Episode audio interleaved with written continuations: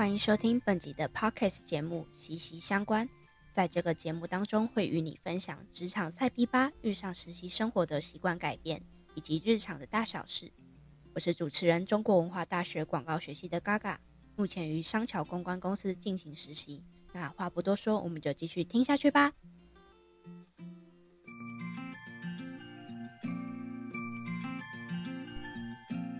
转眼间就七月底了，实习也进入了期中报告。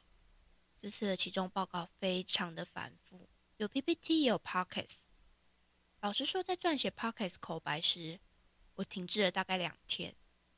普通的 Pockets 长度大概会落在四十分钟到一个小时，但一直以来我的实习心得 Pockets 都没有超过五分钟，没有练习过录制比较长的音档，所以这一次的期中报告。是我相较起来最长的一次。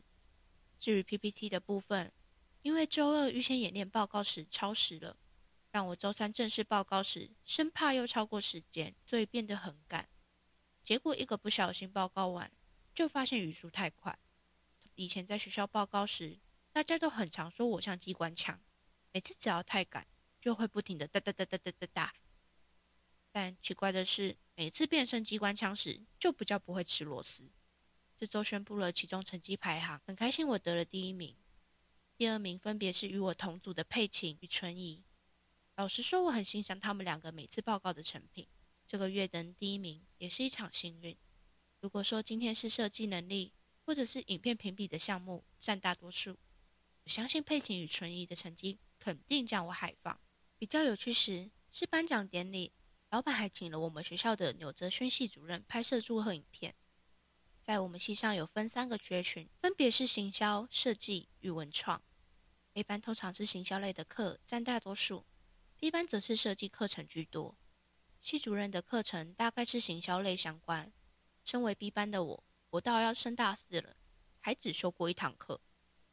虽然那堂课我是全班同学里面加分加最多的，但老实说，我根本不知道他记不记得我，因为疫情降为二级警戒。同时，终于宣布是否八月要持续居家上班。我有点庆幸，老板决定还是让我们在家上班。首要的原因是因为公司真的离我太远了，搭车通行的时间可能就要花费一小时，睡眠时间会因此减少很多。一直以来在工作就忙到很晚的我，如果再将时间花费在通勤上，我的身体肯定吃不消。这周老板提起了两次：“佳慧，你今天没化妆哦。”第一次是周四采访时，老板连线开镜头看到我时；第二次则是周五颁奖，我尴尬的笑了笑。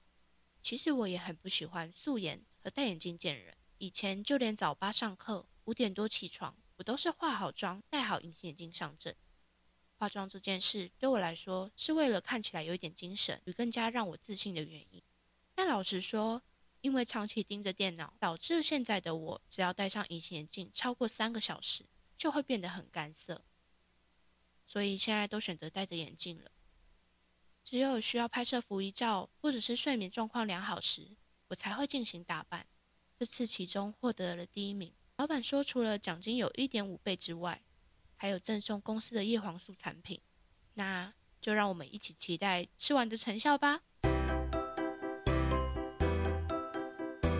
听完今天的 p o c k e t 内容，是不是也对我的实习生活更加熟悉了呢？别忘了下礼拜五也会有一支最新一集的息息相关。我是主持人嘎嘎，那我们下次再见喽，拜拜。